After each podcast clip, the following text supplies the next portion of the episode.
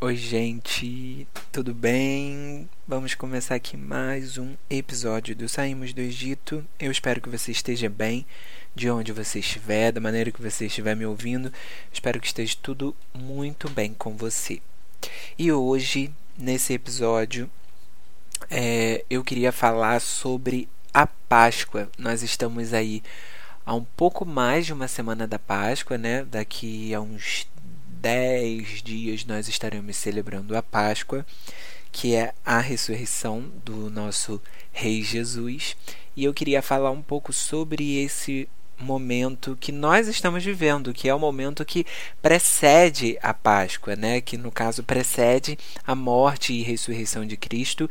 E eu quero falar sobre algumas passagens bíblicas e algumas histórias bíblicas que antecedem esse momento da morte e da de, de todo o processo da crucificação de Jesus.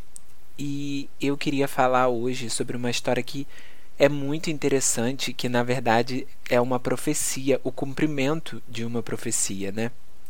E essa história, ela nos conta lá em Lucas, capítulo 19, a partir do versículo 28.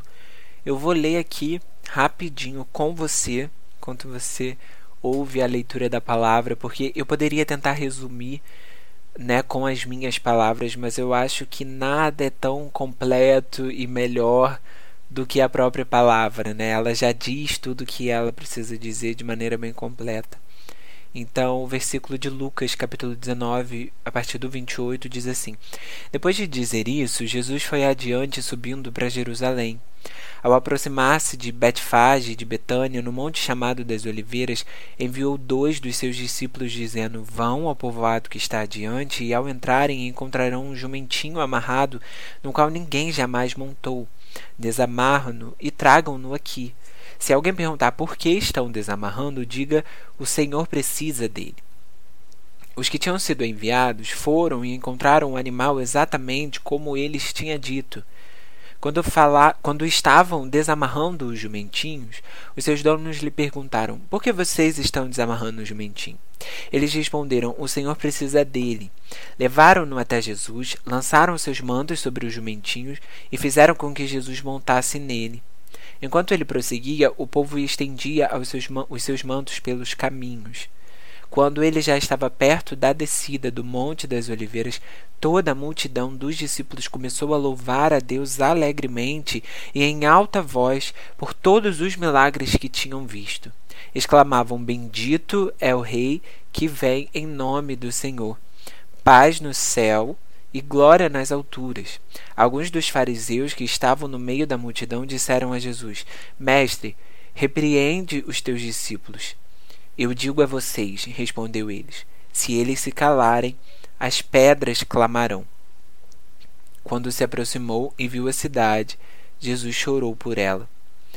Então, esse é o versículo da, um pouco dessa história que eu queria falar hoje, desse, dessa história não, né? Desse trecho da história de Jesus, que nós conhecemos muito como a entrada triunfal, né, de Jesus em Jerusalém. E como eu já disse, né, aqui, essa passagem nada mais é do que a profecia, o cumprimento de uma profecia. E essa promessa foi feita lá no livro de Zacarias, no Antigo Testamento, mais precisamente no capítulo 9 de Zacarias, o versículo 9 e 10, que Zacarias profetizou o seguinte: Alegrem-se muito, cidade de, de Sião, exultem Jerusalém, eis que o rei vem a vocês, justo e, vitorio, e vitorioso, humilde e montado num jumento, um jumentinho, cria de jumenta. Ele destruirá os carros de guerra de Efraim e os cavalos de Jerusalém, e os arcos de batalha serão quebrados. Ele proclamará paz às nações e dominará de um mar ao outro, e do Eufrates até os confins da terra. Então, essa é a profecia que tinha, tinha sido feita lá em Zacarias, por Zacarias, né?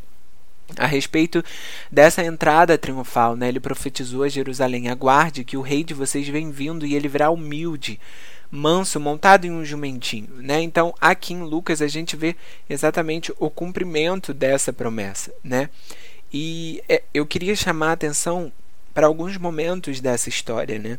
O primeiro momento é, é, a entrada em si, a postura daquelas pessoas, né? Aquela era a semana da Páscoa, né? A semana que, que antecedia a Páscoa, da preparação da cerimônia da Páscoa, como eu já disse, a Páscoa é, aconteceu nos dias da morte de Jesus.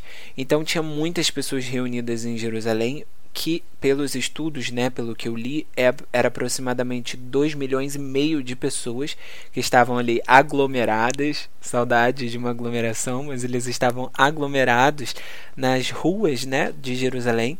E ali eles viram a a entrada de Jesus nesse jumento e a postura deles foi de adoração, né? Então, enquanto Jesus passava ali pelas ruas, a, o, o versículo diz que as pessoas jogavam a capa, né, no caminho de Jesus para que como, como um tapete vermelho, né? Como você estende um tapete vermelho para a entrada de uma realeza, de uma pessoa importante, eles reconheciam isso nesse, nesse momento, né? Lançavam a capa e declaravam: Bendito é aquele que vem em nome do Senhor. Algumas versões, não essa versão que eu li é, aqui com vocês, mas algumas versões traz a palavra Osana, né? Diz que eles declaravam: Bendito é aquele que vem em nome do Senhor, Osana nas alturas.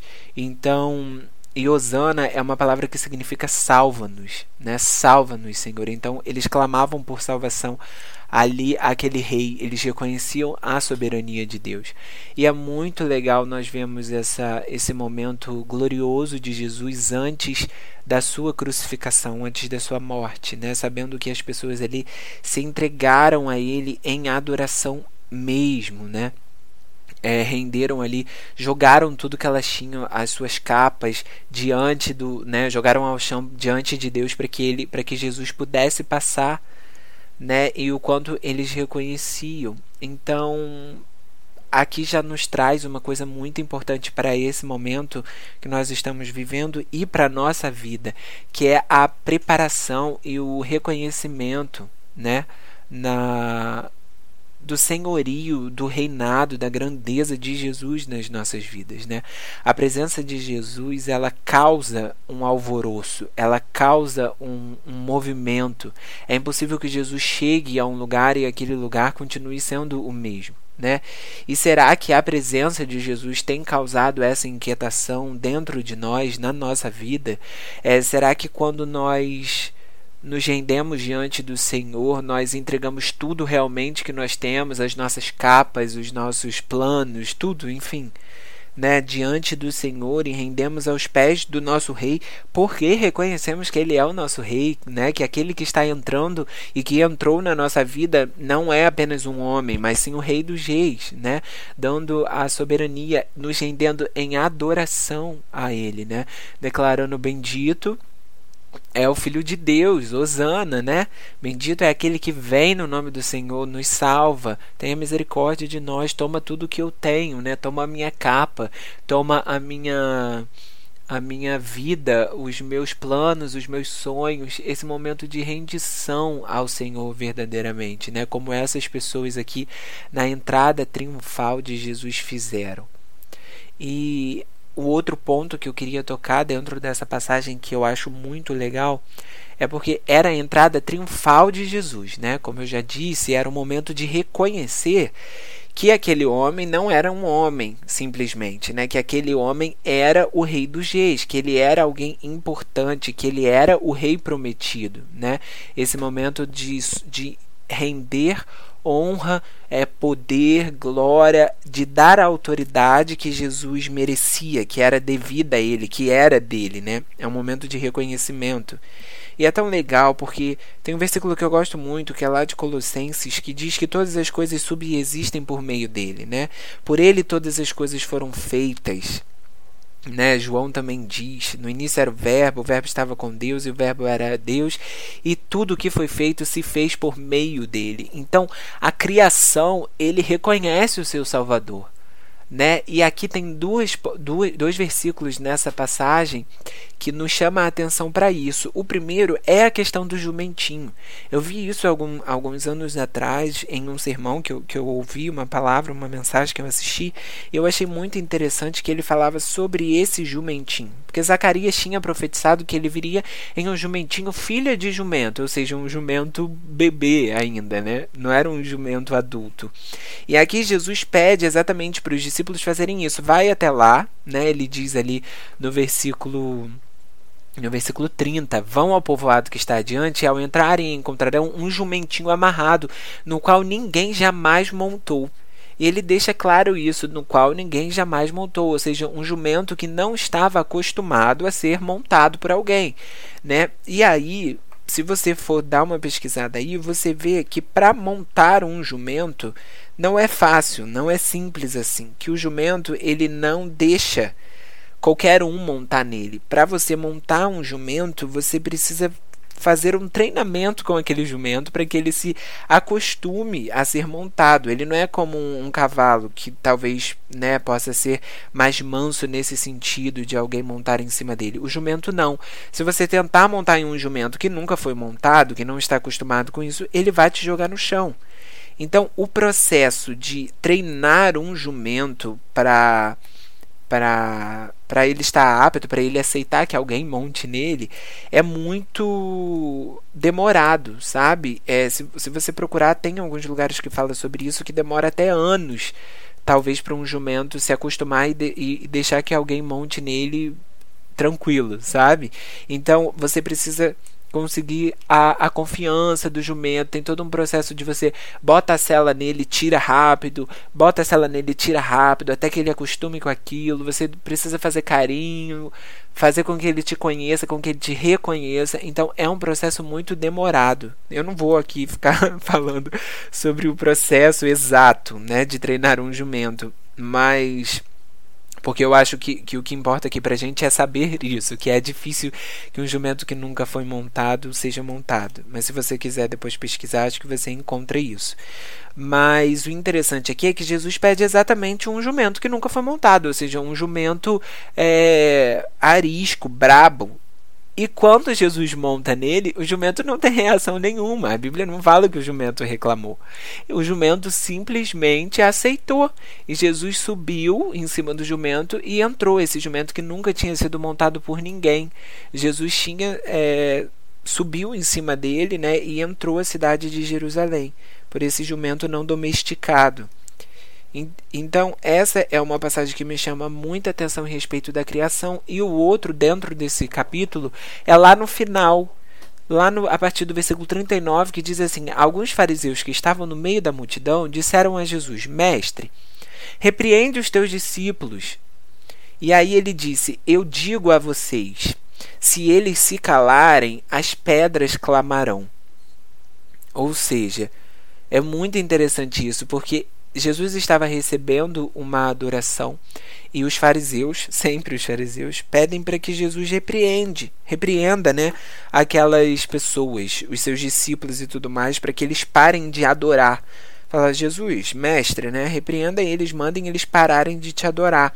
E Jesus responde com essa afirmação: se eles pararem, se eles se calarem, as pedras clamarão.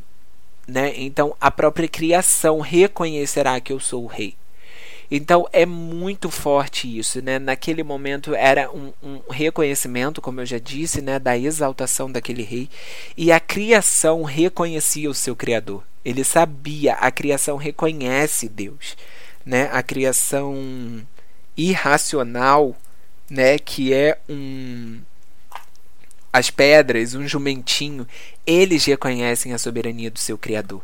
Eles sabem reconhecer quando seu Criador está perto deles.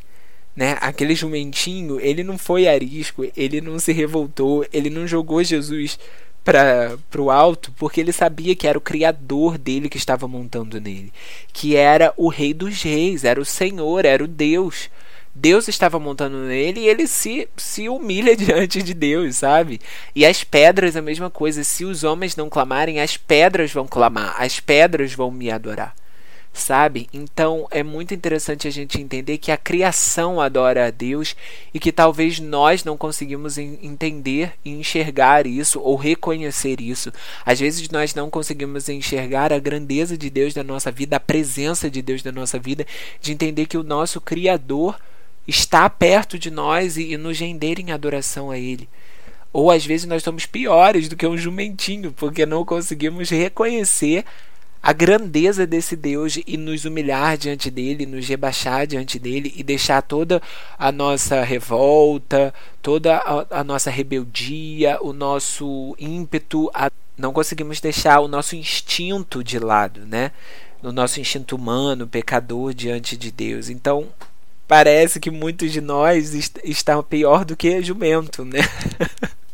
sem querer ofender ninguém, mas se até um jumentinho consegue reconhecer a grandeza do seu Criador e a soberania de Deus na sua vida, por que, que nós não conseguimos né, tirar as nossas os nossos impulsos naturais e humilhar e rebaixar os nossos impulsos e entregar os nossos impulsos diante de Deus, né? Reconhecendo que Ele é o Senhor da nossa vida e que Ele é digno da nossa adoração, que é, é mais fácil deixar que Deus monte na nossa vida, né? No sentido figurado e nos guie como Jesus guiou aquele jumentinho. Espero que você esteja entendendo o que eu, o que eu estou querendo dizer, no sentido de deixar que Deus nos governe, né? Que Ele aponte o caminho que ele seja rei realmente da nossa vida, né? Então, essa passagem que antecede ali os últimos dias de Jesus e a preparação de Jesus para a morte é muito importante esse reconhecimento que ele tem em relação a a grandeza, a soberania, ao reinado de Deus na terra, né? Isso é muito forte, muito bonito, muito muito interessante de ver as partículas da divindade de Jesus como homem, né, sendo reconhecidas por esse povo e que nós hoje, né, há 2021 anos depois, possamos ter isso na nossa vida, nos entregar em adoração a Deus verdadeiramente, reconhecendo que ele é o nosso Senhor, reconhecendo que ele é o nosso rei, dando o trono do nosso coração, da nossa vida, da nossa mente a ele, né, deixando que ele nos governe, que ele nos dirija que ele seja o, o, rei real nos nossos corações, né? Que possamos que ele seja a nossa devoção, a nossa adoração, porque ele é a nossa salvação, né? Hosana nas alturas, bendito é aquele que vem no nome do Senhor. E nós não deixaremos que as pedras clamem, porque nós vamos adorar e dar a honra e a glória que é devida a ele. Amém? Eu espero que essa palavra tenha feito sentido para você, no seu coração, na sua vida. Lembre sempre que você tem um rei e que esse rei, com toda essa soberania e grandeza que ele tem, ele morreu para te salvar, para é, te resgatar, para habitar em você e fazer com que você tivesse contato com ele novamente. E isso é a nossa maior vitória, a nossa maior bênção. Então, que nessas semanas, nesses dias que antecedem né, a Páscoa, onde nós celebramos a ressurreição de Cristo, que o nosso coração esteja voltado em adoração, em devoção, dedicação à grandeza do nosso Rei Jesus. Amém? Fiquem com Deus e até a próxima.